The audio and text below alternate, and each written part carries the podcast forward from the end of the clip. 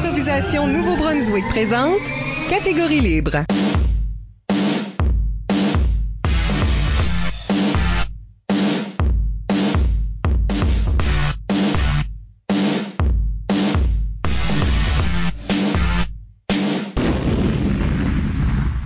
Bienvenue à Catégorie Libre, l'émission qui vise à enregistrer des entretiens avec les improvisateurs et improvisatrices du Nouveau-Brunswick pour faire un survol de leur carrière et de leur démarche artistique, mais aussi débattre les grandes questions qui entourent l'improvisation. Au microphone Michel Albert et à mes côtés ma co-animatrice Isabelle Gauguin. Allô?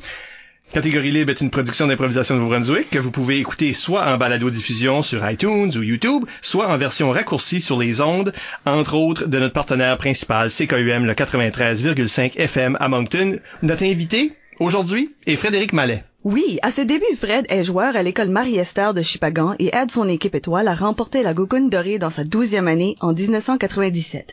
Il devra cependant prendre une année de congé après un tragique accident qui le condamne à une chaise roulante. Mais loin de l'arrêter, il deviendra un des maîtres de cérémonie les plus reconnus de la licume et de l'impro au Nouveau-Brunswick en général, entraînera l'équipe de Marie-Esther et aujourd'hui est un des humoristes du faux journal La Plaise. Bonjour Fred. Bonjour Isabelle.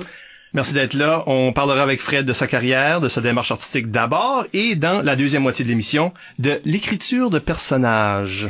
Avant d'aller beaucoup plus loin, n'oubliez pas d'utiliser le hashtag ou le mot-clic catégorie libre pour réagir à l'émission pendant que vous l'écoutez. Plusieurs d'entre vous ont déjà participé en nous suggérant des questions. Commençons par le début, Frédéric. Premièrement, j'adore le mot balado-diffusion. C'est la pas? première fois que j'entendais ça, puis euh, ça ça m'a eu le même effet que la première fois que j'ai entendu le, le mot égo-portrait. Ah oui. Je Ouais. trouvais que ça, ça c'était une très bonne traduction pour c'est. Mais commençons par le début. On demande ça à tout le monde. Comment s'est embarqué dans l'impro? Qu'est-ce qui t'y a attiré? Ben, c'est la faute à ma sœur. Geneviève? Oui, parce que quand je suis arrivé en dixième année, j'étais un moron. Puis, puis- C'était au passé, ça, mesdames et messieurs. C'est ça. J'étais. C'était au passé. J'étais un moron. Et puis, euh, ma sœur, qui est deux ans plus vieille que moi, euh, était dans l'impro. Puis, pour me sortir de ma moronnerie, euh, m'a inscrit à l'impro à mon insu. Oh. À ton insu? Ouais, m'a mis là-dedans. Puis, euh, là, elle a dit, ton nom est là, t'es obligé d'aller à la première pratique.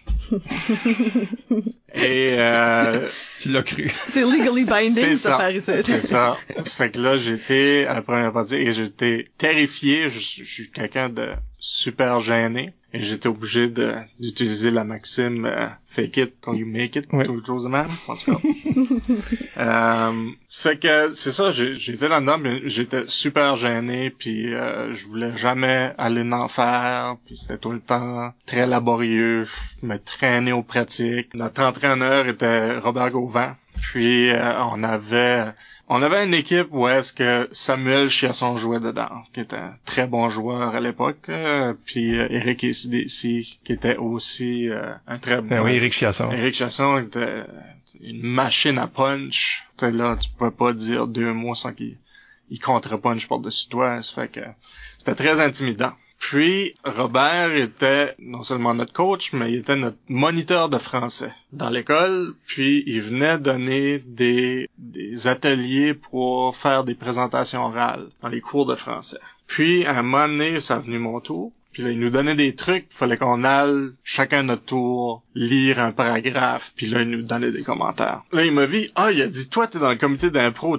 t'es pas gêné. Et c'est depuis ce temps-là que j'ai décidé que j'allais faker de pas être gêné et de faire de l'impro avec plus de sérieux, mettons. Puis ça, ça t'a, ça t'a vraiment débloqué? Ouais, ça m'a vraiment débloqué. Puis euh, cette année-là, on est allé, euh, on était moi puis euh, Louis-Paul Savoie là, qui commençait dans, dans ces années-là. Puis ils nous ont emmenés à, à notre première Gogoon. On avait fait l'équipe. Puis on avait fait la première Gogoon à, à Edmundston. Puis c'est là que j'ai tout rencontré euh, les Michel Albert, puis les Dédé Paulin, puis euh, euh, Celle-là qui était dans un hôtel? ouais, ouais. Ah, ok. Je me souviens pas de toi du tout de cette... Ah, c'est possible. C'est possible. Puis euh, je pense que euh, j'ai embarqué deux fois, puis c'était des rôles muets. Ça fait que euh, On commençait à quelque part. c'est ça. fait que ça a été ça mon, mon début dans l'improvisation. Puis là, ben, euh, quand tu te rends en 12e année, comme Isabelle l'a dit tantôt, vous remportez la gougoune. On remporte la Gougoune. Ça aussi, c'était c'était assez intéressant parce que euh, on n'était pas bon. Ben, si je me souviens bien, le, le match du vendredi soir, vous l'aviez perdu. Ben, moi, j'étais pas là. Ah, ben c'est pour ça. Ah, ben oui. Ah non, mais c'est pas ça, c'est que... euh, non, mais cette année-là, euh, il y avait eu un tournoi à Hamilton, puis il y avait eu un tournoi à Edmundston. On avait perdu tous nos matchs. On s'était fait laver tellement que un moment donné, Robert avait juste été s'assire dans la salle pendant le match. On soit le caucus, on se vire de bord, notre coach est plus là. Robert est couché. À Edmundston, c'est des grosses... euh, Ouais, les, genre les- de grosses escaliers boîtes, de tapis. là, c'est ça, là. Il était couché là-dedans, puis... Euh, là, si vous voulez pas prendre ça au sérieux plus que ça... euh, C'était votre manque de sérieux, c'était votre manque de non, discipline. c'était, ou- c'était, euh, on, ben, on, a- on aimait pas ça embarquer. C'est le fun jusqu'au caucus, mais au sifflet, c'est... On avait bien de la misère. C'est ça. Puis euh, là, à la Gougoune, moi j'étais en tournée avec les Smoots. J'étais leur technicien. J'ai manqué plusieurs jours d'école juste pour aller faire la technique, la tournée des Smoots. Puis on avait un show le vendredi soir. On pouvait pas être là, ni moi ni Robert. Puis euh, c'est ça, ils ont perdu contre Tracadie, qui était comme la pire équipe là. Ça fait que là, euh, le vendredi soir, j'ai poigné Louis-Paul, je dis garde, je dis soit qu'on s'en va tout de suite ou qu'on qu'on qu'on joue comme du monde. Là. En tout cas, cette soirée-là, on a passé une nuit blanche avec euh, Daniel Carrier puis euh, Karine Pelletier. On s'est pas couché de la nuit puis je sais pas si c'était la fatigue ou il y a quelque chose que juste comme jelly, on a tout le monde a comme compris le rôle. Moi, je rentrais les premières impros du match, puis je faisais les chanter, puis j'allais aider dans les dramatiques. Puis Hubert Noël faisait les rimés, puis Gabriel, puis euh, Alfred, c'était tout le temps les joueurs secondaires. On les envoyait comme comme premiers joueurs, mais souvent c'est des joueurs secondaires, puis ils étaient bons là-dedans. Euh, il y avait Lison aussi, avec nous autres, qui faisait... euh, elle embarquait sur pas mal tout, mais elle était bonne dans les dramatiques. On faisait tout du théâtre ensemble. On a juste tout tombé dans notre rôle en même temps pour chaque raison, puis... Les étoiles ont aligné, là. C'est ça. Puis la finale, euh, c'était contre Edmondson, puis c'est- comme eux autres, ils avaient une grosse team. Euh, tête tout le long, puis à un moment donné, on a pogné une dramatique comparé. Eux autres, ils étaient pas mal plus euh, cabotants, puis euh, c'est ça. On a remporté cette impro-là, puis les deux autres d'après, ça fait que ça nous a donné une avance de, de trois points, mais ça, ça a suivi. Ouais, c'était vraiment la dernière période de trois, je pense. Ouais, ouais. Comme trois périodes, ces affaires-là, ça. ce temps-là. C'est la troisième période que ça, ça a débloqué. Au début de période, on a pogné cette dramatique-là. Ouais, je pense qu'en plus, Edmondson avait comme euh, scoré des... un point de punition à cause de ça, parce qu'ils n'avaient pas suivi la catégorie exactement. Ouais, ouais. Ouais. Ça vous avait vraiment comme donné ce, ce petit pouce-là, mais Ouais. Mais à la fin de ce game-là, on était tellement comme dedans puis concentrés que quand ça, ils ont sifflé pour dire la fin du match, on- nous autres on continuait là. Puis le tournoi d'après à Chipagan, on a, on a tout gagné. au trip 97, Ouais, au Trip 97. un genre de tournoi amical? Ça vous a donné ce boost-là. Ah ouais. Ouais, moi je, je, il y a un moment donné un improvisateur puis on, on- je pense que tous les improvisateurs sont du monde qui sont gênés puis blessés puis en, en quelque part il y a de quoi là? Il y a de quoi? Pourquoi est-ce qu'on fait l'improvisation? À un moment donné un joueur il, il y a une confiance qui se développe là. Puis quand il y a cette confiance là, tu vois qu'il passe à une autre étape là. Puis moi au trip ça a été ça là. Après la gogoune là, j'avais passé à une autre étape puis euh, on était pas dur à arrêter. Sur Facebook, Michael Plourde demande Comment tu te sentais comme capitaine d'équipe lorsque vous aviez brisé le streak d'Edmundston en 1997? Parce que c'est une école qui a gagné. Ouais, ouais, les Euh, autres avaient gagné 7 ans en ligne. C'est une powerhouse. Et, ouais, ouais, y a personne d'autre qui avait gagné la Gougoune depuis que ça avait commencé. J'ai comme pas eu le temps de, comme sur le moment, de faire comme wow, on a gagné. Parce qu'on avait un show à Bouctouche avec les Smooths. Puis j'ai levé le trophée, puis Robert m'a poigné, puis il a dit, viens attends là, on s'en va. Business. j'ai laissé, j'ai laissé mon équipe là, puis le trophée, puis on a vraiment comme filé là. Mais un coup que j'ai réalisé qu'on, tu sais, là, qu'on, qu'on l'avait gagné, j'étais, j'étais pas mal fier là. Une weird mais une bonne expérience là, parce que j'ai pas eu la drive avec tout le monde pour en retourner, puis compter les shots, puis euh, ces affaires là. C'est vrai que Euh, c'est étrange. puis célébrer vraiment, là. ça. C'est ça. Puis après ça, ben il y a comme plein d'équipes qui ont gagné. euh. Ouais, ça a changé presque chaque année, si pas Ouais. chaque année, ouais. C'est comme si ça va ouvert la porte à d'autres équipes de gagner. Fallait juste briser ce streak-là. Mhm. Sorry, Edmundston. Mais euh, Edmondson a tout le temps été une grosse équipe Mhm. compétitive. Moi, toutes les années que j'ai joué, puis les autres là, puis même après, quand j'étais maître de cérémonie, euh, ça a tout le temps été euh, une powerhouse, euh, Edmundston. Ouais, c'est un des vrais lieux où ce que l'impro c'est Il était là de bonne heure, puis... Ça, Ah ouais, ça a ben, toujours eu l'appui, tu sais, là, de- du monde dans la communauté pour Oh, ouais. développer ça. Ben, quand on arrivait là, des salles de 250 personnes, on n'avait jamais vu ça, là. Du monde aligné sur les murs, puis euh, c'est... c'est- Ben, c'est gros à leur école. Ouais. Ben, il y a une salle complètement désignée pour ça, Juste ça, qui ouais. est permanente. C'est ça, ils ont leur propre salle. Ouais. Il y a pas grand monde qui peut dire ça euh, dans la province. Puis au trip, qui était le... Qu'est-ce que ça voulait dire? Tournoi... Qu'est-ce... Tournoi des retrouvailles d'improvisation... Provincial? Provincial. La péninsule? Péninsule. Quelque je m'en chose. souviens pas. Ouais. On dit Ça, juste des mots. Ouais, ben c'était le fun, le trip. Là. Je sais que c'est un acronyme. Ça, t'étais un des... T'étais pas juste joueur, là. T'étais un des organisateurs de tout ça. Oh, oui. C'est-tu quelque Ouais. chose que vous alliez faire d'une façon ou d'une autre? Ou Euh, est-ce que votre victoire vous a juste comme... OK, euh, faisons un autre tournoi? Je me souviens pas vraiment comment est-ce que ça va arriver, mais je pense que toutes les équipes voulaient faire un autre tournoi parce que ça avait fini sur un high, puis le monde s'entendait vraiment bien cette année-là. Edmondson voulait un rematch. Puis, euh, non, ils ont C'est pas venu Non, je sais. au, au trip. C'est ça. Bitter. Euh, mais le, le reste, euh, on avait beaucoup d'affinités avec Dalhousie, puis euh, je pense qu'on voulait tout faire un tournoi, puis on avait fait un trip deux ans avant, en 95. Ok. Ça fait qu'on voulait faire quelque chose comme ça, là. Un des bienfaits des tournois amicaux, c'est que je trouve que ça enlève la pression. Tu sais, c'est là pour le fun, tu sais. Oh, C'est sûr que tu peux être compétitif pareil parce que c'est quand même des matchs, mais tu sais, c'est quand même une belle occasion de revoir les équipes. Ah ouais, puis le monde Puis jouer. c'est beaucoup plus relax. Ouais. Parce que tu sais comme qu'on dise que c'est c'est c'est amical puis tout ça, c'est vrai. Puis je, je t'avais fait la remarque euh, au tournoi à Hamilton, là, tu nous interviewais les joueurs là-dessus, tu sais comment est-ce que tu trouves, euh, tu sais euh, là tout le monde ah c'est le fun, c'est amical tout ça, mais il y avait une grosse compétition en dessous de ça. les joueurs étaient comme tu sais là craqués, les les ongles rentrés dans la bande puis euh, Tu l'as vu pareil. Là. ah ouais, C'est y a ça. personne comme ça perdre, même si c'est euh, c'est un jeu. Moi, je me souviens, j'ai fait du sport, puis tu sais, no- notre coach était un sportif, puis il nous donnait des coups de poing parce que là, on allait prendre des marches là. C'est Ouais. ça. T'as vécu les deux, là. L'équipe complètement perdante, puis après ça. Ah oui. C'est- Ouais. On sait la différence. Très très perdant là. Trouvais-tu comme une valeur d'en perdre souvent? Comme penses-tu ça c'était dévalorisant ou c'était motivant pour essayer d'être meilleur? Ah ben nous autres on n'avait pas ça en tout là. On voyait pas la valeur d'en perdre là. Quand on revenait là, on n'était pas content là. On se comptait les bonnes shots là, mais C'est les shots des autres équipes. C'est ça, là. on disait, ouais, mais cet impôt-là, on aurait dû l'avoir, pis... non, non, vraiment, là, comme... On n'aimait pas perdre. Nous autres, c'était une compétition. On prenait ça comme ça. Notre coach aussi nous disait ça, t'sais. Vous allez là pour performer, là. Puis éventuellement, c'est ce qui est arrivé. Ouais. Éventuellement. Ben, une des, une des, des histoires, c'est drôle à cette heure, mais c'était pas drôle dans le temps. Rachel Gauvin, la sœur de Robert, Robert, oui.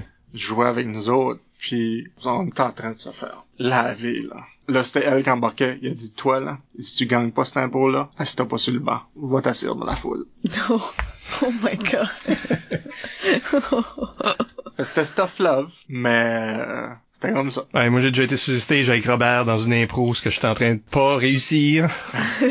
Dans son équipe, à la QI, en finale. Comme... Puis il te regarde avec des yeux Oh, de oui. Enchaîne, vas-y. Oh oui. Ça, tu sais, c'est les. Mais tu sais, lui aussi, c'était un sportif. Tu sais, là, eux autres, c'était la compétition, puis euh, tu sais, là, c'était des gars de hockey puis de baseball, puis euh, tu sais, nous autres, on, nos chandails d'impro, c'était des chandails de hockey, mais c'était les anciens chandails de hockey de l'équipe Ouais. secondaire. Avec les marques de bande dessus. Marques de bande, puis euh, il Des y en avait de du sang dessus. puis, euh, Ah ouais. Hein, Vous voyez comment vous êtes choyés à cette heure, vous avez des chandails comme vos noms dessus, Oh, là. les jeunes sont gâtés. Ah ouais. nous autres, on avait un numéro 6, puis c'est tout. tous les, tous les joueurs, c'est numéro se partage. 6. Euh, Ouais, ouais. C'est ça, il y a rien qu'un joueur de hockey qui avait légué ses chandails de toutes les années. Été 97, c'est un point tournant, c'est pas un point Ouais. tournant qui est euh, qui est comique, mais je pense qu'il faut en parler parce que ça ça a changé euh, pas juste ta carrière d'impro, ça a changé ta vie. Il est arrivé un accident, je te laisse le raconter. le 15 août 1997, euh, j'avais invité une gang chez nous, puis euh, faisait des concours de plongeon dans une piscine hors terre, qui est comme pas recommandé, surtout quand tu mesures 6 pieds 2. Puis euh, c'est ça, mes jambes ont juste été trop en arrière, puis au lieu de plonger en diagonale, j'ai plongé droite, puis je m'ai frappé le, je m'ai fracturé le cou en faisant le, le fond de la piscine. J'étais en réhabilitation pendant neuf mois de temps. Puis après ça, je suis sorti, puis j'ai, j'ai pris une pause euh, pendant l'été. Là. Puis après ça, j'ai retourné à l'université, puis euh, j'ai commencé à être maître de cérémonie. Là. Au début, on pensait être bien joueur, mais là... Trouver moyen. Logistiquement, c'était les coins de bande, puis là, il fallait enlever ça, puis euh, finalement, je m'étais dit, ben, ok, ben, je, je vais faire MC la première année, puis après ça, on verra. Finalement, j'ai juste resté à, à faire MC, j'aimais ça. J'ai euh, essayé euh, plusieurs années après de faire de l'impro. J'étais de cérémonie, mais il m'avait essayé pour euh, une période avec un micro, puis euh, mon cerveau était plus entraîné à faire de l'impro, ça fait que c'était juste comme un blanc total et j'ai vraiment pas aimé ça. Il aurait fallu que je m'entraîne euh, plus avec ça. Mais il y a beaucoup de monde qui se sent de même, parce qu'ils ont arrêté ce faire bout là. C'est dur à... Ah, c'est c'est dur. Là. Moi, j'avais rien qui me venait. Là. Puis comme quand j'ai eu fini l'impro, euh, j'ai pensé à mille affaires à dire un coup que l'impro était fini. Mais sur le coup là, c'était comme il y a rien qui venait. Puis euh, j'ai j'ai pu réessayer de nouveau là. Pourtant, Mais- comme euh, maître de cérémonie, euh, Ouais. t'a- t'avais une vitesse d'esprit. là. C'est Oh, c'était une des je faisais choses des que... jokes, puis on faisait des, je faisais des jokes à propos de ce qui venait de se passer ou ce qui se passait tout de suite. euh, mais non, comme comme sur le jeu là, ça c'était c'était comme bizarre, tu sais, parce que t'avais du monde qui jouait, puis moi j'étais comme c'était Edmundston, là, ça fait que j'étais comme sur un genre de plateau à côté de la glace. C'était comme bizarre là. Ouais. Il y a aussi eu des moments dynamique. d'improvisaton, là, parce que... Ouais, ouais, j'avais fait, euh, ouais, ça, j'avais fait un improvisaton. Ça avait bien passé, cette, cette fois-là. Mais euh, c'est ça. Moi, j'avais, j'avais mon rôle de, de maître de cérémonie, je le faisais bien, puis je me plaisais là-dedans, ça fait que... D'ailleurs, t'as été influentiel dans ce sens-là. Oui, c'est ça que j'allais dire. T'as pas juste euh, ah euh, j'étais MC, t'es devenu la référence d'MC en improvisation. Euh, même que Philippe Saint-Onge nous demande sur Facebook, euh, il dit euh, il dit salut Fred, ici Philippe Saint-Onge. Parce que je pouvais pas voir son nom qui était juste à côté. non, c'est ça.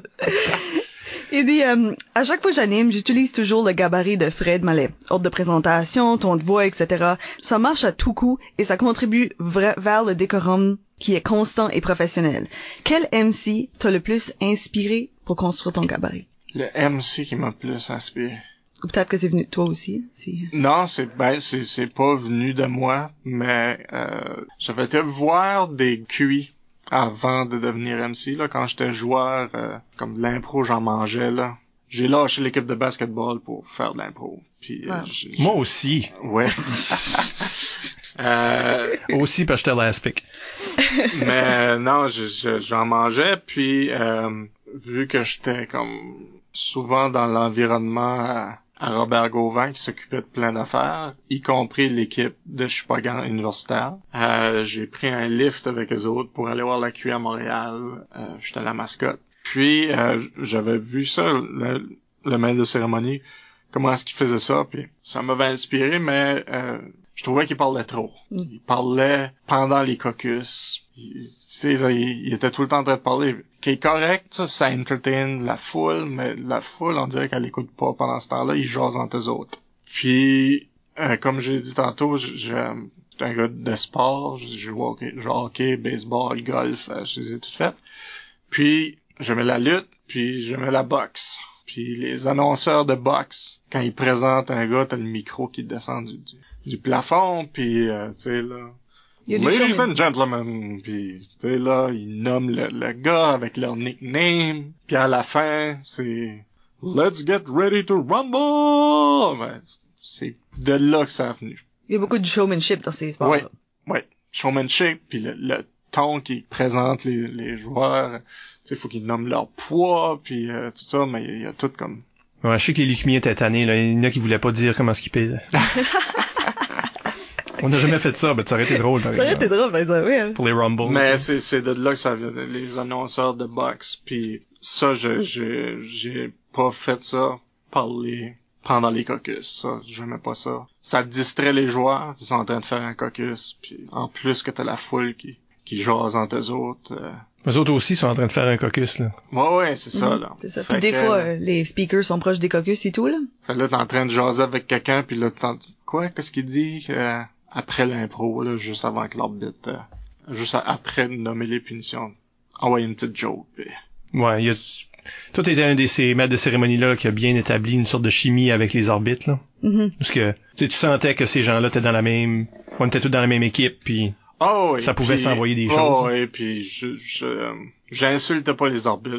C'était rare, là, que je, que je faisais une joke sur, sur les arbitres. Mais moi, c'est ça. L'impro, c'est un show, puis c'est les joueurs qui donnent le show. S'il y a un slack, l'arbitre embarque. Puis euh, si jamais ça va vraiment, vraiment, vraiment mal, euh, là, j'en ajoutais, là. Mais si le show allait bien, je parlais le moins possible. C'est un momentum. Quand les joueurs sont dedans, là, obligés d'attendre euh, 15 secondes ou 20 secondes pour une joke du maître de cérémonie. Il Moi, je trop tard, préfère- celle-là. Oh, oui, Ouais. c'est ça. Ça fait que tu, tu, tu laisses le show y aller, tu les laisses jouer quand ils sont hot. Quand ils sont pas hot, par exemple, là, t'es, t'es obligé de sortir ta liste de jokes de préparer. Ben, le monde comprenne mal souvent, euh, puis ça je parle d'improvisateurs, là, comprennent mal que les rôles de soutien là, entre guillemets, même des cérémonies, euh, DJ, musicien, euh, même les- aux statistiques, tout ça, les juges de ligne, tout ce monde-là, ça c'est pas des rôles à prendre à la légère. là. Non, non, non. Quand ça c'est faible, ça paraît. Oui. Quand c'est fort, ça, ça ajoute au show. Euh, quand t'as des juges de ligne forts, là, quand des running gags, puis tu sais là que Une personnalité de scène. une personnalité, puis que le monde dans la foule attend ça, là. Qu'est-ce qu'il va faire? Qu'est-ce qu'il va faire, là, tu sais? Puis les bons arbitres, c'est, c'est, c'est, du frosting sur le gâteau, mais ça prend ça. Puis ça, ça, ça peut, ça fait juste augmenter le show. Là, t'as, t'as été maître de cérémonie pas mal longtemps. Ah oui, comme 12 ans de temps, 12, 13 ans. Ah ouais. Puis pas juste pas juste à l'ICUM, là, dans des tournois secondaires, Ouais. etc. Toutes sortes de. Ouais. T'as eu beaucoup d'occasions. Mais t'as aussi été euh, t'as, t'as suivi dans les pas de Robert parce que t'es devenu entraîneur de ton alma mater. Oui. Comment est-ce que ça s'est arrivé? C'est arrivé quand je déménageais puis il fallait que la maison soit bâtie. J'étais à Chupagan pendant plusieurs mois. C'est comme ça que ça, ça a commencé. Je me souviens pas exactement pourquoi est-ce que j'étais là, mais je me souviens que j'étais là pendant plusieurs mois. Puis euh, j'ai pensé ben là, tant qu'à être là, aussi ben checker si s'il s'il y a encore de l'impro. Il y en avait plus. Puis euh, s'il y avait du monde intéressé.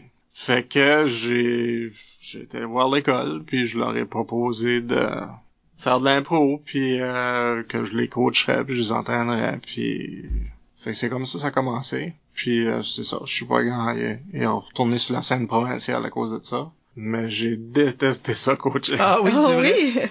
Ah, c'était la pire. Pas les entraîner, comme les pratiques, c'était correct. Je leur montrais des choses, quoique c'était frustrant dans le sens de t'as une gang de jeunes qui sont comme super énervés là. Puis Comme des autres- certains morons de quelques, des années passées. C'est ça, c'est ça. ça. Comme comme les niaiseux qu'on était là. Hmm.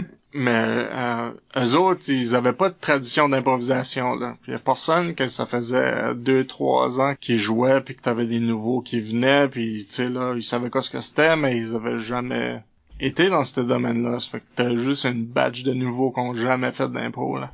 Mais là, ça, ça que j'ai aimé de voir, c'est encore la progression des joueurs. Ça, ça c'est tout le temps le fun à voir. Ils sont gênés, mais là, tu vois qu'ils aiment ça, puis à un moment donné, il y a un déclic qui se fait, puis tu sais là, ils deviennent bons, puis ils aiment ça. Mais coacher, être en arrière du banc, là, puis t'es là, puis t'as plein d'idées, puis de punch qui te vient dans la tête, puis t'aimerais ça être sur, sur la glace pour les faire, puis là, tu, tu dis à un joueur d'aller faire quelque chose, puis ils font complètement le contraire, ou ils font pas comme il faut, puis là, tout d'un coup, l'histoire va bien. Il y en a un qui saute, puis, puis moi, mes, mes mains fonctionnent pas, là. Fait que je pouvais pas les pogner puis les ramener sur, sur le banc. Peut pas être aussi physique que, que C'est d'autres, ça, euh, comme, comme que notre coach était, là. Je me souviens une fois. Lison avait essayé de sauter par-dessus la bande, et puis c'était, c'était un par équipe. Il l'a pogné par le chandail, mais son pied arrivait proche de toucher la glace quand il l'a pogné, là. puis il l'a pogné par le chandail, puis il l'a ramené, là. J'ai jamais vu une fille flyer comme ça. c'était assez entertaining.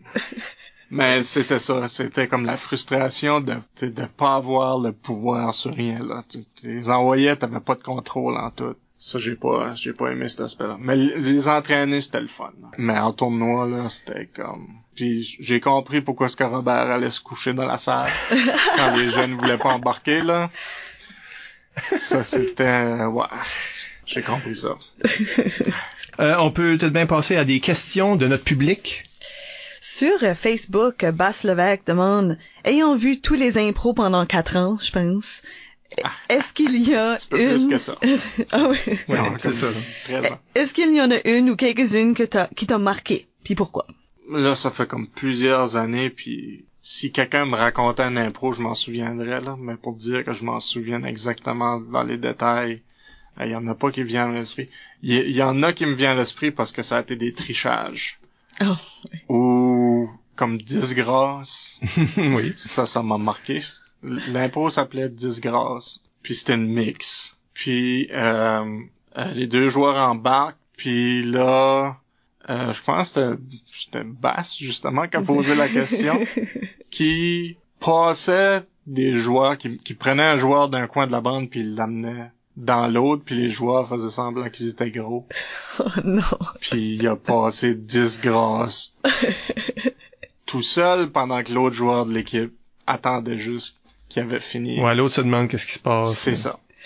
Puis c'est un mauvais Il jeu est en de train de jase- jaser avec, mais il déplace 10 grosses pendant ce temps-là. Puis ça, c'était, c'était rude, puis du trichage, puis euh, mais ça m'a marché, ça m'a marqué parce que ça, puis la, la joke de, de, du 11 septembre. Euh, Fait que des grands classiques, là. Ouais.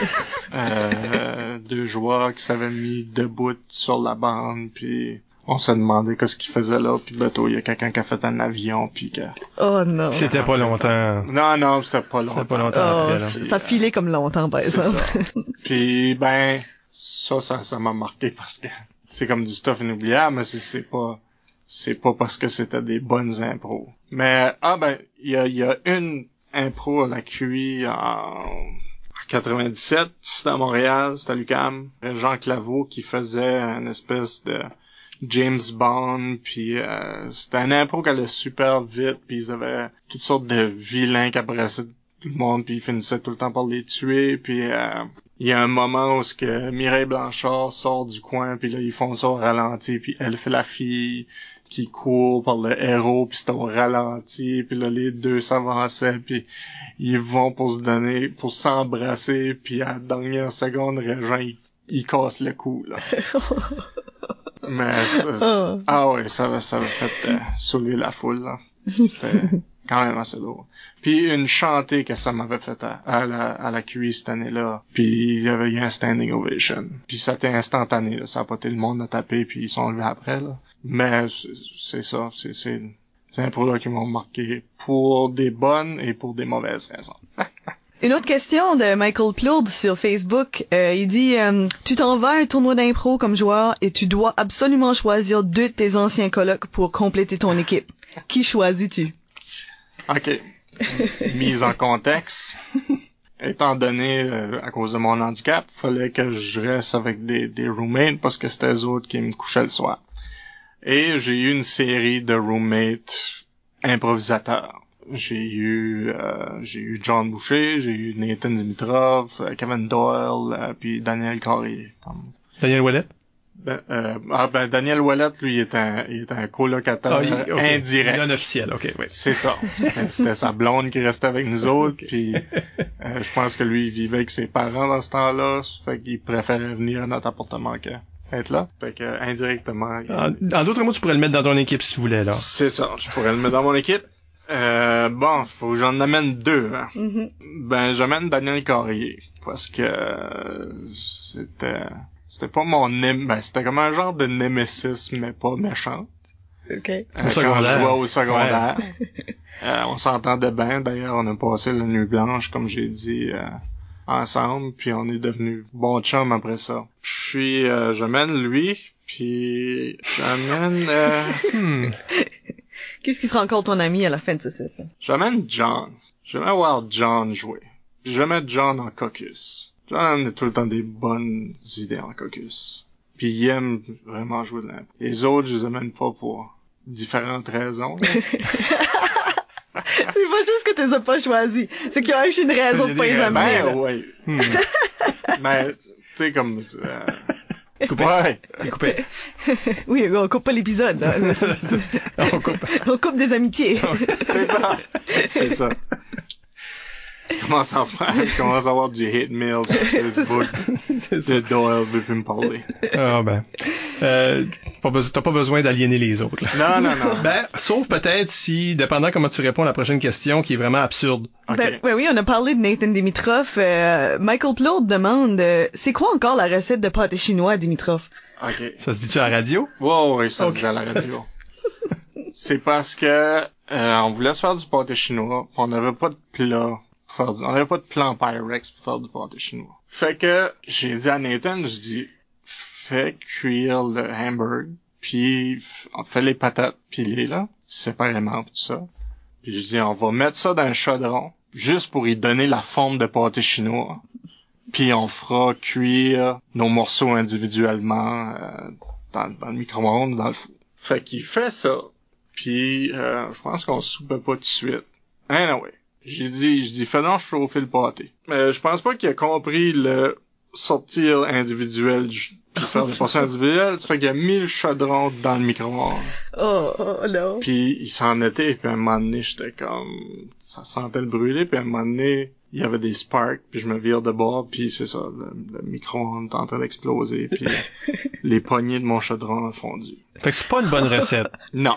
Non, parce que ça, ça- on est obligé de l'acheter parce que ça, ça goûtait le- les poignées brûlées. Je sais pas si la leçon c'est c'est mettez pas un chaudron dans le micro dans le micro-ondes ou si c'est cohabitez pas avec des improvisateurs. Il y a un petit peu de ça là-dedans, je pense. C'est entertaining, rester avec des improvisateurs, mais c'est tout le temps à vos propres risques. Ouais, il y a toujours une personne qui va faire comme, hey, moi j'ai une idée. Ouais, ouais, c'est ça. Cette idée-là, là. Cette idée-là. Ça sera drôle. Ça, oui, moi ça c'est ma favorite phrase d'improvisateur con. C'est juste, hey, ça serait drôle si. Ouais. tu sais que ça va mal finir. Faut lutter contre le, passer à la prochaine étape qui est d'agir. Mhm. En tout cas, si vous voulez en savoir plus sur la vie et carrière de Fred Mallet, il est un membre du Temple de la renommée de l'improvisation de Nouveau-Brunswick. Ouh. Hein? Fait que euh, temple, oui, templeimponb.blogspot.ca. Trouvez Fred dans la liste, puis euh, vous pouvez en lire plus sur ses euh, euh, sur ses prouesses. On va prendre une petite pause et au retour, on parle d'écriture de personnages avec Frédéric Mallet. Restez là.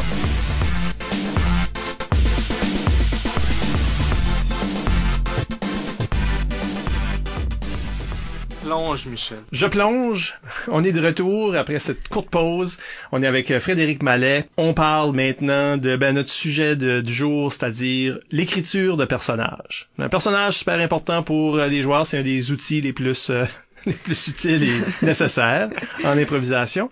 Euh, mais quand on parle d'écriture, pourquoi est-ce que tu as choisi d'utiliser ce terme-là? Ben, ben, premièrement parce que tout de suite, j'œuvre dans le domaine euh, de la scénarisation. J'ai pas rien qui a été diffusé encore, mais je- travaille là-dedans. Puis euh, une des la première affaire qu'on fait, c'est écrire le personnage. Puis euh, ça, ça peut être une simple description d'un paragraphe, comme que tu peux avoir euh, là, toute son histoire, taille, euh, la relation avec les autres personnages, euh, toute son étude, euh, ses traumatismes d'enfance, comment est-ce qu'il réagit par rapport à, à l'argent, à l'amour, à la défaite. euh, tu construis une personne. Puis plus que ta description est riche, ben plus que ça donne une idée euh, à l'acteur de comment est-ce que cette personne-là réagit par rapport à tout ce qui peut y arriver. Quand t'as des personnages riches, ben ça devient des personnages mémorables. Les gens se souviennent euh, de ce personnage-là parce qu'ils le trouvent, euh, soit qu'ils trouvent attachant ou soit qu'ils trouvent qu'ils détestent ou tu sais là euh, mais peu importe leur réaction ils s'en souviennent en improvisation tu vas avoir des super de bonnes improvisations puis tu vas te souvenir comme ah oui lui je me souviens de ça je me souviens de ce personnage là puis ah ça m'avait fait rire puis ça puis une des première question que tu te poses à propos de ton, ton personnage, c'est qu'est-ce que sa motivation? Qu'est-ce qui est la chose qui serait prêt à faire n'importe quoi? Qu'est-ce qui serait prêt à mourir pour faire cette affaire-là? Puis je pense que ça serait une bonne question à se poser en caucus. Qu'est-ce que ton personnage est prêt à faire pour arriver à son but qui, qui est pas encore déterminé? Mais qu'est-ce que sa motivation? Parce qu'à un moment donné, j'avais suivi un atelier, puis euh, c'était entre la gougoune puis le trip, là. Puis là, on, on était en confiance, fait qu'on se sentait cocky. Puis euh, on avait eu un atelier avec euh, Manon Lasselle, puis on avait fait un impro qui était tordante, puis pour nous autres, l'improvisation, fa- fallait être drôle. Là, euh, après l'impro, elle a dit, euh, elle dit, vous êtes fiers de ça, là? Nous autres, on était comme, euh, ouais. Elle dit, moi, j'ai trouvé ça d'une platitude. Euh, puis là, je sentais comme, OK. Elle dit, qu'est-ce que ton personnage pensait? Qui ce qui était? Où est-ce que tu t'en allais avec ton personnage? Elle dit, j'ai rien vu. Elle dit, j'ai vu toi qui me faisais des jokes. Toi, Frédéric Mallet, qui fait des jokes puis qui essaie de bâtir une histoire. Mais elle dit, j'ai vu personne d'autre, là. Fait que ça, ça m'avait brassé la cage. Ouais. Manon a, Manon a dit les choses comme, euh, comme elle les voit, là. Y a pas de... Ah oui. Elle te Puis- ménage pas, là. Puis je, regardais Robert du coin de l'œil qui était juste comme crampé de rire.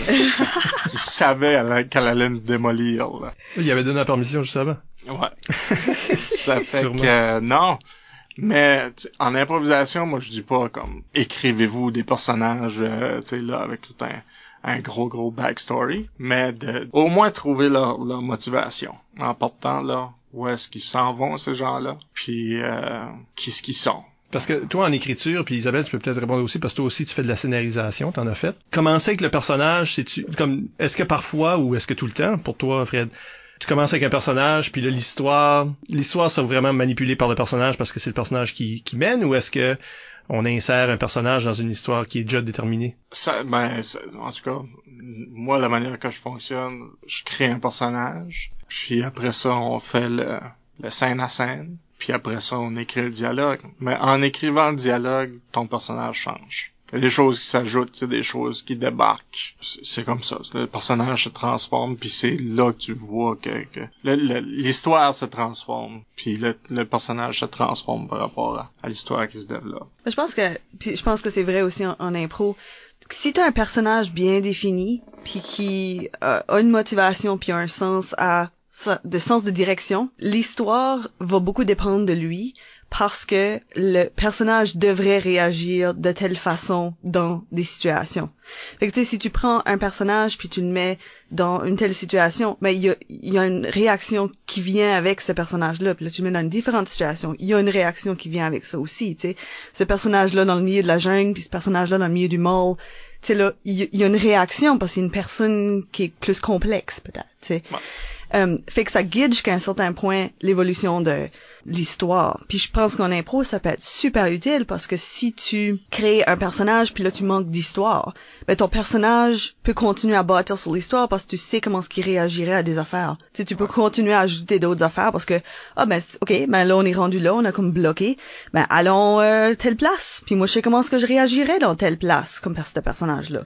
Ça peut t'aider à bâtir de quoi qui, qui est plus continu puis qui manque moins de jus. Puis quand t'as un personnage bien défini, quand tu tombes dans des moments de silence où tu veux rediriger l'histoire ou quelque chose de même, vu qu'il est bien défini, il y a une, manière de se tenir, il y a une gestuelle, il y a une présence. Puis ça, c'est drôle. Puis où ça capte l'attention. Puis ça a pas besoin d'être un gros geste, ça peut être juste la manière qu'il se tient la main ou la manière qui est debout, qui bouge ses hanches, ou qui réfléchit, ou il y a une présence. Ça, c'est pas juste check dude qui est là puis qui cherche où est-ce que je m'en vais avec cette histoire-là, là, là. Oui, la face de l'improvisateur qui a plus d'idées Ouais, là. ouais, c'est ça, là. Ouais, ben, le personnage Il y a pas une face un- de poisson avec pas de paupières, là, qui est comme, ah! Ouais. Le personnage qui est toi-même dans un vide, c'est c'est quelque chose qu'on voit plus qu'à notre tour en impro, là. Ouais.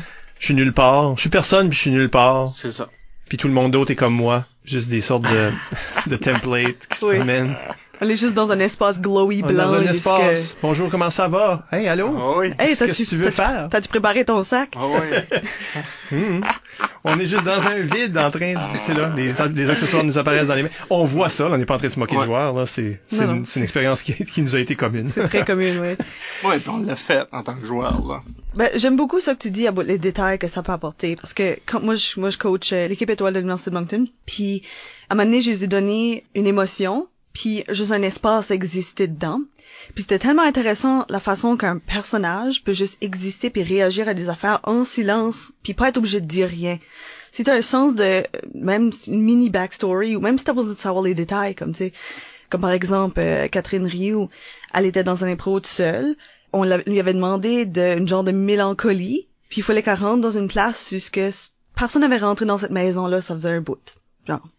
Puis tu sais, elle faisait des petites actions super, des micro-actions, là, comme s'asseoir puis trouver quelque chose. On avait même pas besoin de savoir c'était quoi, mais juste faire comme un, petit sourire privé. Tu sais, comme tu files qu'il y a comme une genre de, une connexion avec cet objet-là, puis même si tu sais pas c'est quoi, pis tu sais pas l'histoire, tu sais pas le contexte, tu connectes avec ça comme public. T'as pas besoin de rien dire, mais à cause que tu sais que c'est ça l'émotion que tu te sens par rapport à ça, ça donne tellement une énergie intéressante à une impro. Puis même quand tu rentres, puis t'as pas d'idée, puis t'es en personnage, puis tu explores juste ton univers en attendant que tu trouves une idée. Même là, je me souviens, Michel, tu faisais ça. Établir ton lieu, toucher des affaires, les meubles, ou juste comme observer alentour pendant que tu cherches, ça capte l'attention du public. Puis les, les joueurs qui sont bons à faire des personnages, quand ils embarquent, le monde est comme, ok, qu'est-ce que lui va faire? Tu sais, là, moi, je me souviens d'avoir vu des joueurs, puis à chaque fois que, Daniel Carrier ou, Bass euh, embarquait, j'étais tout le temps, OK, qu'est-ce que les autres vont faire? Ils embarquaient, puis ils avaient un, un personnage, même si c'est tout le temps les mêmes, c'est comme, OK, oh, ce qui va amener ça, là. Ouais. Euh, Il y a quelque chose dans les yeux où ce que tu sais que Ouais. cette personne-là est pas elle-même. C'est pas un joueur qui fait rien. C'est un personnage qui fait rien. Hein, on l'avoue. C'est un personnage qui fait rien, mais ce personnage-là est déjà quelque chose à regarder. Tandis que si c'est juste toi-même, ben, au repos, tu sais. Tu deviens Martine à la plage, Martine au carnaval. Ri- Rien contre Martine, mais mais oui c'est ça, c'est juste euh, t'es toi-même à, à, à un différent endroit, puis il y a des joueurs qui jouent comme ça, là, qui sont des que j'appelle des movie stars, là, c'est des vedettes, puis pas des acteurs. Ils sont pas comédiens, sont Mhm. eux autres mêmes, puis la force de leur personnalité et humour est souvent assez pour nous pour nous garder intéressés. Puis je trouve dans, dans une, une improvisation, c'est restreint là, le temps là. T'as Mhm. deux minutes, t'as trois minutes. Si tu passes 15 secondes à trouver qui ce que t'es, puis juste tu t'en vas, puis euh, si ça arrive à une minute et demie là, Peut-être qu'il est temps que tu te trouves. ouais, c'est Non, ça. mais je faisais pas une narration, là, je faisais pas un récit, je faisais un portrait. Euh, mais, mais oui, non. 15 secondes, c'est long en impro, là. Ouais. Pour, pour établir ces choses-là. Fait que la richesse dont tu parles en scénarisation, par exemple, quand tu es en train d'écrire un personnage qui va devoir vivre dans une pleine pièce de théâtre, dans un plein, dans un plein film, dans, voilà, tout ça. Cette richesse-là pour un personnage d'impro qui ne, qui ne vivra pas aussi longtemps, là, qui est comme une, une brève flamme. Souvent, c'est peut-être juste ça, là, ce que ce qu'Isabelle disait, là. Tu es cette émotion, une émotion qui est quand même complexe. Je pense que la nostalgie, c'est euh, ou la mélancolie, c'est déjà plus texturé que dire t'es triste. Juste cet élément-là peut être assez pour tu sais, meubler le personnage dans, Ouais. dans le temps de l'impro. là. Juste déterminer ton émotion, c'est ça. Ça, Mhm. ça peut être. euh, Parce que le public peut, peut fill in les blanks jusqu'à un certain point. Sais, comme, c'est un petit peu comme euh, une, peinture ou un art visuel d'une quelconque, là. L'artiste a quelque chose en, en pensée, mais c'est aussi au public de faire comme, ah, ben, tu sais, elle est peut-être nostalgique à cause de ça. Tu sais, il y a peut-être cette euh, mélancolie-là à cause de ce site. Puis même si l'impro explicitement répond pas à ces questions-là, ça permet l'ouverture pour que le public eux-mêmes remplisse les trous. Puis peut-être qu'il y a plein d'impros, là, on a tout le temps, on a tout vu ça. C'est comme on est comme, oh, c'était really cool que t'as fait ça, puis c'était comme vraiment touchant, puis comme, oh, t'as fait un lien avec ça. Puis là, t'es comme, oui, oui, je Ah, faisais ce lien. Exactement mon même idée. que pour moi ça c'est essentiel. C'est comme tu dis ah ils peuvent faire ça jusqu'à un certain point, mais pour moi c'est même essentiel à ce que j'appellerais de la grande impro. L'impro qui est mémorable puis que le monde va se souvenir. Pas toutes leur donner. Je suis évidemment quelqu'un qui est en train de vivre quelque chose. C'est mettons là, si on axe ça sur le personnage, je suis en train de vivre quelque chose. Mais tu le sais pas c'est quoi ce que je suis en train de vivre. T'as juste une impression de peut-être savoir, mais je te laisse pas rentrer complètement. Toi, faut que tu remplisses les, tu bouches les trous. Ça devient ce que toi tu penses. T'as pas sa biographie, là. Mais le fait que ça existe en background fait que le monde font comme Mm. ah je pense que c'est ça qui se passe. Puis le fait qu'ils sont en train de parler par après en disant je pense que c'est ça qui se passait. Ils se sont investis, ils sont devenus ton personnage, ils se sont, se sont mis dans ta peau. Puis ça, ça les fait connecter avec l'improvisation encore plus. Pour moi, beaucoup mieux que du tout cuit où ce qu'on vous explique tout. Mais je suis de même là. non mais moi j'aime ce mystère là. J'aime Ah, tu sais là. ah, t'es artsy, là. Ah, je suis super artsy, puis euh, c'est pas tout le monde qui apprécie ça. Mais dans ce contexte-là, dans ce contexte-là, euh, l'improvisateur puis le public fait autant partie de la même impro. Tu sais, parce que le public contribue quasiment autant que les joueurs. C'est ce que je me dis. Puis si t'as une richesse de personnages comme comme Friend l'a décrit, avec des choses qui se sont passées dans sa vie, des façons de réagir, même si ça arrive jamais en jeu, même si t'as pensé à ces choses-là ou t'as toutes ces choses-là en réserve, mais elles sont pas dites dans l'impro, mais on les sent ou on sent une idée de ça, déjà on est en train de, de toucher à quelque chose de plus intéressant. Pas juste dans l'impro, là, mec. Quand tu fais le caucus, là, t'as 28 idées, là, qui se fait dire. Faut que tu détermines, OK, ben, où est-ce que je m'en vais avec ça, là? Tandis que si t'as déjà, OK, comme, la première affaire qui sort de ta bouche, tu sais, comme, t'es nostalgique. Là, t'as 28 idées qui arrivent. Tu sais, là, quand t'embarques, il y a une chose que tu sais, c'est que t'es nostalgique, puis que ça t'a su- suggéré que tu devrais, je sais pas moi, aller traire une vache. Tu sais, là. Ben, dans mes caucus, c'est souvent la dernière chose, ça, parce qu'on est juste en train de se troller. Fait, que- on- fait qu'à la fin, on va juste dire quelque chose comme, tu sais là, ta cravate est trop euh, serrée. À la toute fin, oh puis ta cravate est trop serrée.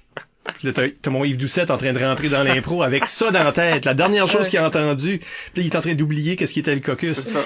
Mais il y a cet élément-là que si il y a rien, il y a ça. Puis ça, ça va être comme une impression qui, qui t'amène à quelque part, là, tu sais là. Ben, ça, ça crée quelque chose et tout, à quelque part, parce que je veux dire, un petit détail de même, c'est une affaire qui change la façon que tu réagis. Comme tu sais, si t'as quelque chose dans ton cou qui te dérange, là, n'importe quelle situation, t'as un petit brin en train de te comme picocher après le cou, pis t'es comme, oh my god, comme, faut que je fixe ma cravate. Puis l'autre pas- joueur c'est va pas le temps commencer de à se le faire. demander, là. Tu sais, tu joues avec quelqu'un, puis personne fait comme, oh, qu'est-ce qu'il y a? Mais si t'es claustrophobe pis ta cravate est trop serrée, Ah, Ah, là, ça ajoute un autre élément. Ben, ça ajoute un filtre à toutes les histoires. c'est une Parce façon que- de le faire, oui. Oui, Parce que, tu sais, là, si tu t'embarques pis t'as ce personnage-là, même si l'histoire va pas dans quoi ce que t'as, t'as, quand même ça que tu peux apporter, là, que tu sais que c'est ça que tu fais, là. Fait que penses-tu que dans un caucus, pour les mix, c'est vraiment ça que, qu'on devrait focuser dessus? Parce qu'il y a la Ben, chance que l'histoire soit pas une idée. euh, pas juste comme rôle. Tu sais, là, faut vraiment qu'on trouve ce site, là, mais je pense que se développer le réflexe de dire ça en premier. Parce qu'après ça, tu vas rien qu'avoir un paquet d'idées, là. Puis là, t'es, à la fin, t'es comme, OK, mais, tu sais, là, qu'est-ce que je suis? Où est-ce que je m'en vais? Euh, Mais si tu sais qu'est-ce que t'es important. Qu'est-ce qui est ton drive? Puis la, la mélancolie, nostalgie là, de notre exemple, c'est c'est un drive. C'est comme un drôle de drive, là, mais c'est un drive. C'est ça qui habite mon corps au complet. Donc, toute l'histoire va tout le temps s'en aller dans, dans ce sens-là, ou contre ce sens-là. Puis ça qui, c'est ça, puis ça qui va créer la surprise, c'est que si ton drive ou ton personnage code vraiment pas dans l'univers où est-ce que vous êtes, ben tu sais là ça ajoute un élément de plus là, tu sais c'est comme un chien dans un jeu de qui là, c'est c'est comme weird. Là, ça va être drôle. Ça va être drôle. c'est ça. Ouais, c'est un minimum, si tu veux être hurt, si c'est un contraste intéressant. C'est pour capter l'attention du monde puis les entertainer. Pour moi, l'impro, c'est ça. Si tu joues pas devant du monde, tu joues devant des chaises.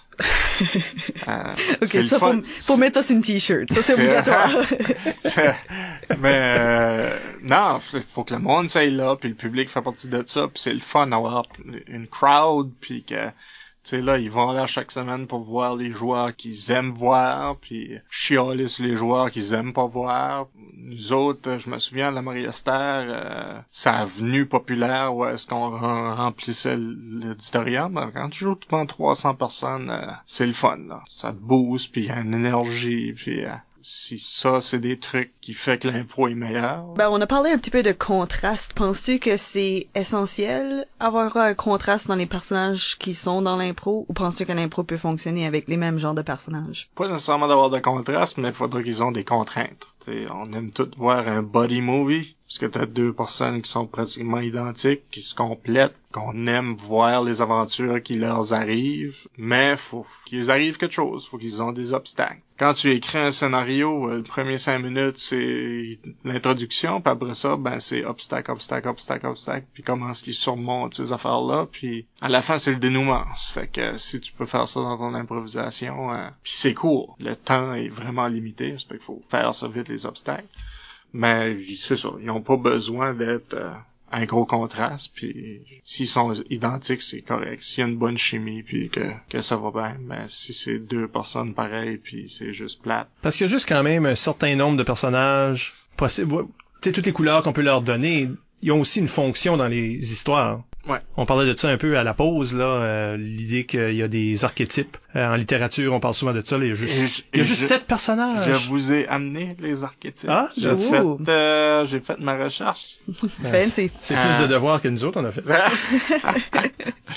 non, mais euh, ça, c'est en tout cas ceux-là que je vais nommer. Il y a huit archétypes de la littérature dramatique. T'as le protagoniste qui est comme le héros, t'as l'antagoniste qui est Son opposant. son opposant, t'as le personnage de raison qui est comme la logique, puis après ça t'as le personnage de l'émotion qui, est- qui est émotif. Ben tu sais comme ça c'est c'est une attitude que le protagoniste peut avoir ou l'antagoniste. On peut ça- combiner ces c'est ça. personnages-là. ouais. Une combinaison.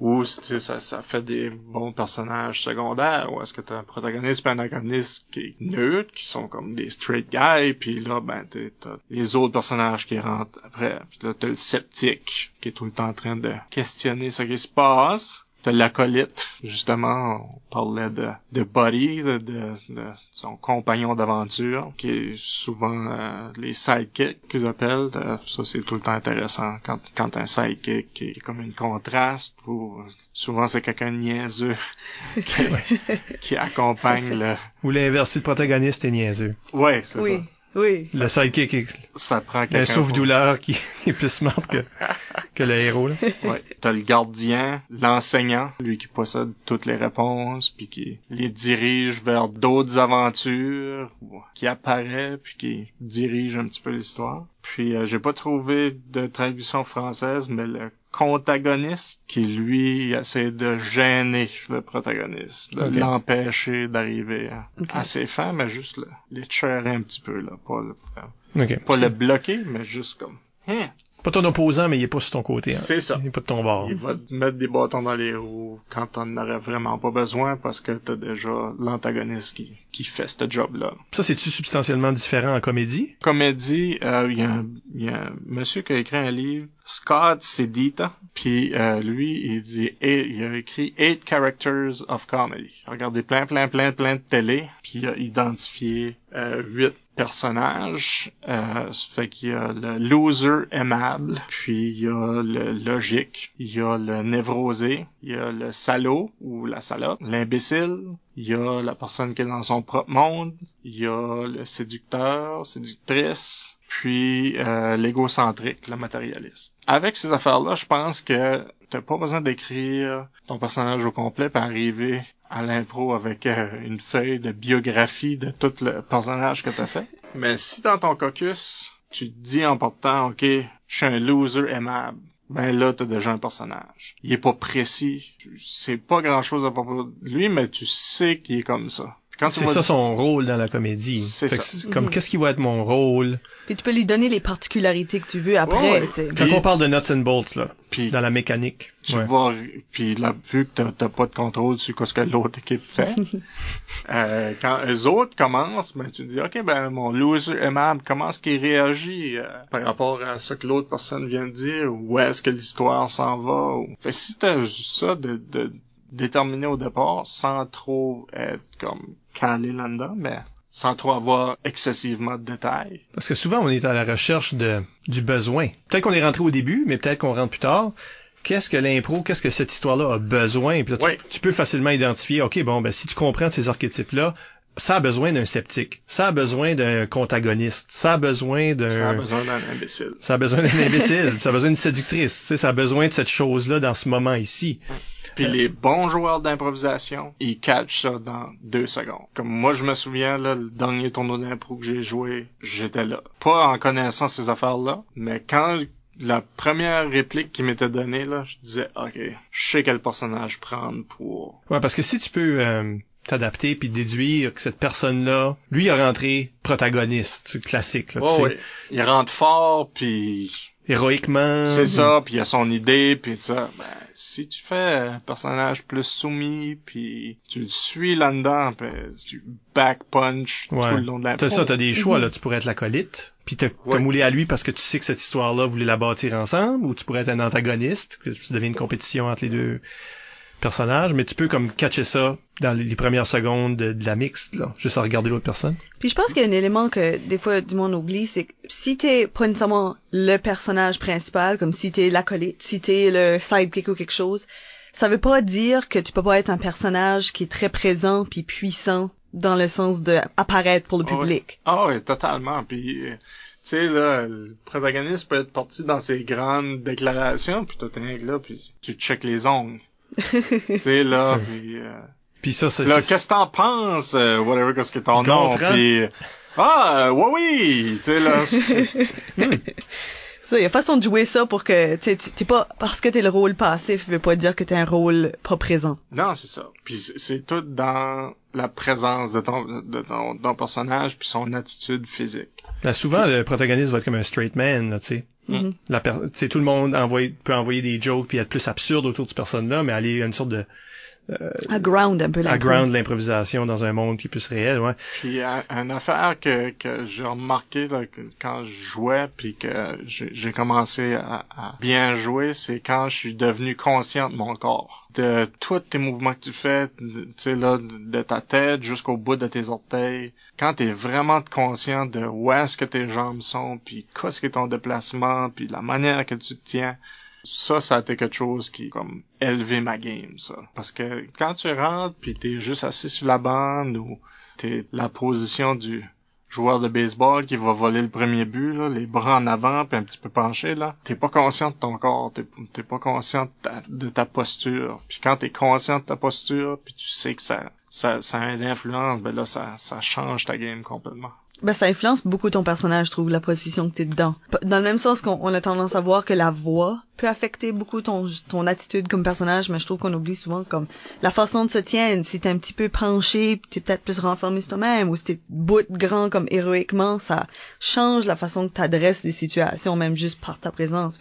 Si t'as pas de personnage, t'as pas d'idée ou rien, juste te mettre dans une position va te donner comme une réaction à des affaires. T'sais, rien de plus drôle qu'un personnage qui est renfermé pour sur lui-même, puis tout d'un coup il s'affirme, mais qui se fait rejeter, qui se Ouais. fait écraser, puis il retourne dans sa position d'écraser. Ça, je trouve ça drôle. Puis aussi, la personne peut être attachante. Comme ça, c'est c'est un bon exemple d'un personnage que tu vas regarder si c'est bien fait. Tu vas remarquer que ce personnage-là est pris, puis timide. Puis Ben, qu'est-ce qu'il fait ce joueur-là? Mhm. Qu'est-ce qui se passe avec ce personnage-là? Puis là, s'il explose, le public est avec lui. Puis quand il se fait écraser, le public est encore avec lui, puis a hâte que ça revienne. tu sais. Donc tu peux créer une sorte d'attente dans le personnage parce que justement, comment ces archétypes-là, tout le monde les connaît. Là. Tout le monde les a, même si on sait pas les noms. Tout le monde les reconnaît. Tout le monde les a en dedans d'eux autres, les ont absorbés plein de fois euh, sans même le réaliser. Donc, tu as des attentes par rapport à chacun. C'est, euh, l'égocentrique, tu veux le voir tomber. Tu Ouais. Par exemple, tu Ouais. t'as des, t'embarques le public dans des choses, puis là, est-ce que tu vas leur donner ce qu'ils veulent à la fin? Est-ce que vas-tu te rendre au bout de ce personnage-là? fait partie du, de la tension qui est entre toi et le public. Puis même si le personnage est pas attachant, puis qui est juste détestable, euh, tu vas t'en souvenir, là. Tu sais, là, j'ai vu des dramatiques où ce que Oui, tu t'avais voulais du monde dans le public comme choqué, là, comme pas content. Ouais. Des fois, ça glace. Ou même, euh, j'ai déjà eu des, j'ai déjà eu des, euh, des sessions en pratique où ce que, justement, avec ton ancien entraîneur, là, quand ce qu'on, quand ce qu'on travaillait ensemble sur l'improvisation, où ce que, une impro dramatique où ce que quelqu'un est obligé de jouer le salaud, là, l'écœurant, quelqu'un de terrible, puis les joueurs qui regardent avoir une difficulté à pas sauter sur cette personne-là puis le battre. Comme, comme il y a eu, un moment donné, j'ai vu Robert casser un impro, arrêter un impro, parce que lui bulliait euh, André-Claude Paulin, un autre, de- un autre gars de Porchevaux. Il bulliait dans l'impro. Il faisait, c'était juste du taxage classique. Robert a arrêté l'improvisation quand il s'est aperçu que Dédé allait le clencher. Comme Dédé s'en venait pour lui, puis c'était, c'était plus une joke ce site-là. C'était plus, leur personnage était trop crédible, l'un puis l'autre. Wow. Ouais. Et tu là, ça? Ça, a pu, ça a été chercher quelque chose, là. Chez Dédé, là. Oui. Ben, c'est ça qui arrive, c'est que du moins que ça va chercher une, une émotion, ça crée quelque chose pour le public. Tu sais, que cette émotion-là soit positive ou négative, ils sont accrochés parce qu'ils sont, ils ont senti quelque chose quand ils ont regardé ton personnage. Qui est un, une des failles avec Ad Martin à la plage. Parce que t'es pas attachant dans ce sens-là, c'est toujours la même affaire un petit peu. C'est un petit peu une personne néante, juste- qui existe juste kind of, sort of. Tandis que si t'es quelque chose que le monde peut faire un lien avec, ça va les chercher, c'est mémorable. Ouais, puis je pense que le monde se permet de plus aussi. Parce que si tu si t'es toi-même puis t'es évidemment toi-même, ben y a pas c'est pas la même sorte de vulnérabilité là. Ça, on dirait comme bon ben Toi, tu dirais pas ça. c'est ça. Je peux pas haïr Martine. Pour Martine. Pauvre Martine à la plage. Ouais. On a reçu des questions qui ont peut-être alimenté notre conversation parce que tout le monde n'a pas les mêmes euh, opinions que nous. Mhm. Martin Savoie sur Facebook demande comment est-ce que le nombre de personnages forts dominants peut venir aider une improvisation et inversement, comment que ça peut venir la nuire. Ben est-ce a trop de personnages forts dans la même improvisation? Est-ce que on devrait connaître notre place puis dire ben ça c'est le personnage fort? Sinon, ça devient cacophonique. À un moment donné, quand ils ont pas besoin de nécessairement crier, là, mais c'est que tout le monde essaie de tirer la couverte de son bord. Puis comme je l'ai dit tantôt, la seule fois qu'on a commencé à, à bien jouer de l'impro puis commencer à gagner des, des matchs, c'est quand tout le monde savait ce qu'ils avaient à faire. Tout le monde savait leur place, puis c'est pas trop. Quand t'as qu'une gang qui est fort, puis tu sais là, Ils veulent tout être la c'est vedette. pas impossible, mais la plupart du temps, ça va, ça va foirer. Ben, une question, un petit peu une follow-up question justement de Martin aussi. Il demande euh, à quel moment qu'un personnage devient too much? Ou est-ce qu'il y a une ligne que là, c'est comme, ok, là, ton personnage est dérangeant? Que c'est tout de même, hein. On va donner comme des conseils, là. Frédéric donnait des conseils. Puis il y a du monde qui vont prendre ce conseil-là, puis ils vont le faire à l'extrême. parce que là, il y a trop de richesse à son personnage. je pense ça, que- ça devient une distraction. ton gauge, ça, dev- ça devient le public un petit peu. Si tu vois qu'ils viennent désintéresser, puis c'est dur à dire où ce qui est, où ce qui est ta ligne. Je pense qu'avec l'expérience, tu viens, que tu finis par le savoir. Mais quand tu commences juste, tu la connais pas la ligne. puis. Mais je pense, on a, on a tous vu des exemples de, surtout qui impliquent la masturbation, de- Entre autres. entre autres, de- d'être too much. Ben, je pense que c'est quelque chose qui s'apprend en faisant ces erreurs-là. Tu fais comme, ah, Ouais. ouais, ça, ça pas, ça, ça pas bien marché. Puis si tu y prends une couple de minutes pour y songer de pourquoi ça pas bien marché, là, tu peux apprendre de ces expériences-là. Parce que différents publics vont réagir différemment aussi, tu sais. Euh, par exemple, euh, au ZEB 2015, Annick Landry a fait une impro parce qu'elle était un pédophile. Puis c'était comme très dérangeant pis dégueulasse, mais comme ça ça se tenait encore dans une limite puisqu'on était un petit peu outré puis choqué à la regarder, mais c'était comme un choqué artistique. Tu sais, si ça avait été juste un petit peu plus loin, ça aurait Si pu ça avait tomber. été hein, n'importe quel autre joueur de cette équipe. Je pense qu'aussi aussi, Ouais. faut que tu saves qu'est-ce que toi personnellement t'es capable de faire. Parce que cette conversation-là, moi, j'ai- c'est mon équipe, là. Cette conversation-là, hum, était vraiment comme, y a aucun, ça c'est l'idée. Non, ben, moi, je peux pas aller jouer un pédophile, là. Puis Yves Doucette peut pas aller jouer un pédophile, puis Bass peut certainement pas aller jouer un pédophile, même s'il l'a déjà fait. C'est juste, là, tout de suite, maintenant, y a aucun de nous autres qui peut jouer ce personnage. Ça Sans serait, qu'il y ait un petit peu de, pas du backlash, mais un petit brin, une Ben, réaction je négative. Je, pense que ça aurait été vraiment dérangeant si un homme avait joué ce personnage-là. Puis Yannick a pu l'amener puis faire comme rendre ça drôle. Mm. Tu sais, qu'il y a des choses comme tu sais un bon joueur peut faire ça là, amener quelque chose qui devrait pas être bon, qui devrait être Ben pareil comme un humoriste peut aborder des questions difficiles avec de l'humour s'il le regarde avec un- une perspective, tandis qu'un autre humoriste pourrait faire aussi des jokes sur le même sujet puis ça commence vraiment ouais. dégueulasse puis pas ça passe pas du tout. Ben, je- le meilleur exemple de ça, c'est Louis C.K. Louis C.K. peut dire n'importe quoi. Puis il l'a dit. Il a dit n'importe quoi. ouais.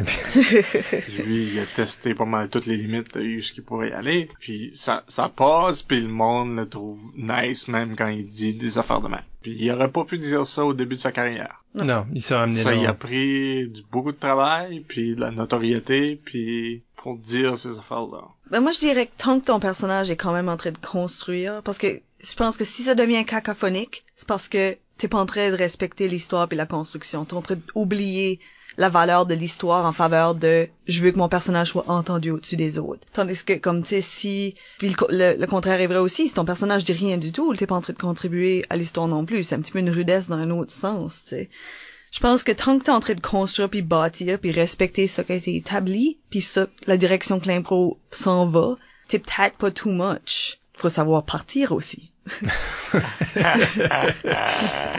ben, à quel point tu penses qu'un troisième personnage a besoin d'un person une- comme une personnalité définie? Ben, moi, je- je- sérieux, je pense que c'est quasiment essentiel d'un troisième personnage d'avoir un, un- un personnage défini parce que euh, tu vas apporter quelque chose. Si si c'est pas, puis t'es pas là pour longtemps. Fait que si t'es t'es pour être là, faudrait que ça soit comme moindrement mémorable, qu'on se souvienne que que t'as apporté quelque chose. Mais c'est ça. Si t'apportes juste quelque chose, 5 secondes, oui, ça va propulser l'histoire ailleurs, mais le monde va t'oublier de toi. Là. Ils vont pas se rappeler de toi que t'étais dans l'impro, ils vont se rappeler de tout ce que les autres ont fait. Tu pourrais juste être une main qui leur donne un objet. C'est ça. Mhm.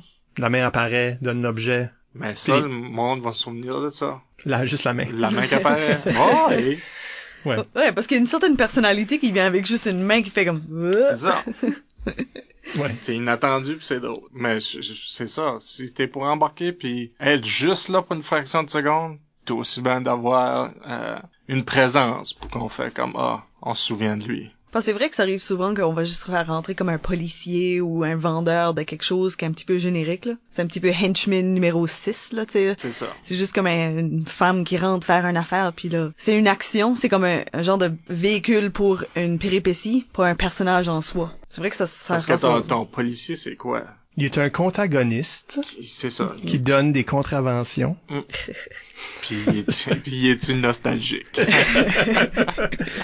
Euh, Isabelle, on a peut-être le temps pour une dernière question. Oui. Euh, Elisa Mel sur Facebook demande euh, J'aimerais entendre ton opinion sur comment la construction du personnage peut faire avancer l'impro ou négatif ou, ou alternativement la faire stagner. Euh, L'affaire stagner, c'est, je trouve, s'assire sur le personnage, puis ses, ses travers ou ses qualités, focuser là-dessus, puis pas se concentrer sur l'histoire. Le personnage, c'est, c'est comme un accessoire pour faire avancer le personnage, pour capter l'attention du public. Puis si t'es un gros dégueulasse, puis tu focuses juste sur le fait que t'es un gros dégueulasse, ça va arrêter là. Tu vas être juste un gros dégueulasse, puis tu sais, tu vas cracher, puis ça, puis là, après ça, après un bout, ben, ok, ok, Ouais, t'es juste en présentation de personnage. on, le On a fait le tour. Il y a pas d'histoire, Ouais. là, ouais. Il y a pas d'histoire. C'est ça qui va faire avancer, c'est ça. C'est le fait que, ah, le public va dire, ah, lui, ok, ça c'est intéressant ce qu'il fait. J'ai le goût de connaître cette, cette personne-là. Dans le fond, c'est ça. C'est faire avancer l'histoire puis capter le public. Ouais, je pense que si t'amènes le, le point le plus important que t'avais nommé au début, une motivation pour ce personnage-là, qu'est-ce qu'il veut, qu'est-ce qu'il veut faire, qu'est-ce qu'il drive, il peut pas juste être debout là en train de d'être. Il va falloir qu'il a le faire de quoi. Faut que tu voyes cette motivation-là en action par rapport à une situation. C'est ça. Fait que déjà là, tu peux pas juste présenter ton personnage puis c'est fini. Il sait qu'il y a quelque chose à faire d'ici la fin du 3 minutes. Mhm. Puis t'es pas obligé de dire ta motivation non plus. C'est juste comme le personnage le sait que c'est ça sa motivation, puis c'est ça qui le pousse à faire ce qu'il fait. Mais il est pas obligé de dire, tu sais là, moi je vais trouver l'amour de ma vie là. Non. Ben non, qui ce qui parle de même? Laisse le public découvrir ça avec toi. Puis Ouais. ça t'as une raison d'a- d'aller sur une histoire parce que si tu Mais des joueurs comme au début là, Ouais, des ouais. débutants, ils vont faire ce genre d'affaires. étiqueter la chose. C'est ça. Ben, il y a un manque de confiance dans la capacité de, du public de reconnaître ces affaires-là, des fois. Ouais, ils ont peur que ils ont peur qu'ils sont pas clairs. Oui. C'est comme les gens Ouais, qui font comme, vont le dire. je me brosse les dents pendant qu'ils sont en train de clairement mimer qu'ils se brossent les dents. Ouais. Je trouve que c'est beaucoup comme ça que des personnages aussi. C'est comme, oh non, le public va pas comprendre ce que j'essaie de leur faire comprendre. Fait que, je suis en amour avec une fille là-bas, puis c'est elle, puis ça fait 20 ans que j'écris des lettres. Comme, c'est pas nécessaire. Je m'en vais en voyage. OK, ben t'as vous êtes pacter ton linge, puis ouvrir la porte, puis on sait que tu vas t'en aller en voyage. C'est ça. Montrez-le, dites-le pas. Là. Oui. Mais justement, si t'es en train d'en parler, puis de dire c'est quoi ta motivation, puis de dire c'est qui ton personnage, tu restes juste à cette étape-là stagnante. Le personnage avance pas, il est juste, il est juste en train de faire une présentation orale à propos de qui ce qui est. À éviter. C'est tout le temps qu'on a, mais on vous rappelle que vous pouvez nous laisser des commentaires par courriel au improvisationnb@gmail.com, sur le blog d'ImproNB aussi au impronb.wordpress.com ou sur les médias sociaux. Nous sommes ImproNB sur Twitter et Improvisation NB sur Facebook. On veut savoir ce que vous pensez que vous soyez d'accord, pas d'accord ou indifférent. Écoutez tous nos épisodes au complet par l'entremise du blog, iTunes ou YouTube. Encore une fois, merci à Frédéric Mallet pour cette prête à l'exercice. Ça m'a fait plaisir. Merci Isabelle. Merci Michel. On Et- va être sur YouTube, sur, ah, sur iTunes? Tout ça. Oui, oui, tout ça. Tout ça. Awesome. On, Ouais. on se Je savais balade, pas ça, moi, là. on se balade, Ah. on se diffuse. Et euh, à la prochaine tout le monde pour un regard derrière le rideau de la scène d'improvisation. Bye. Bye.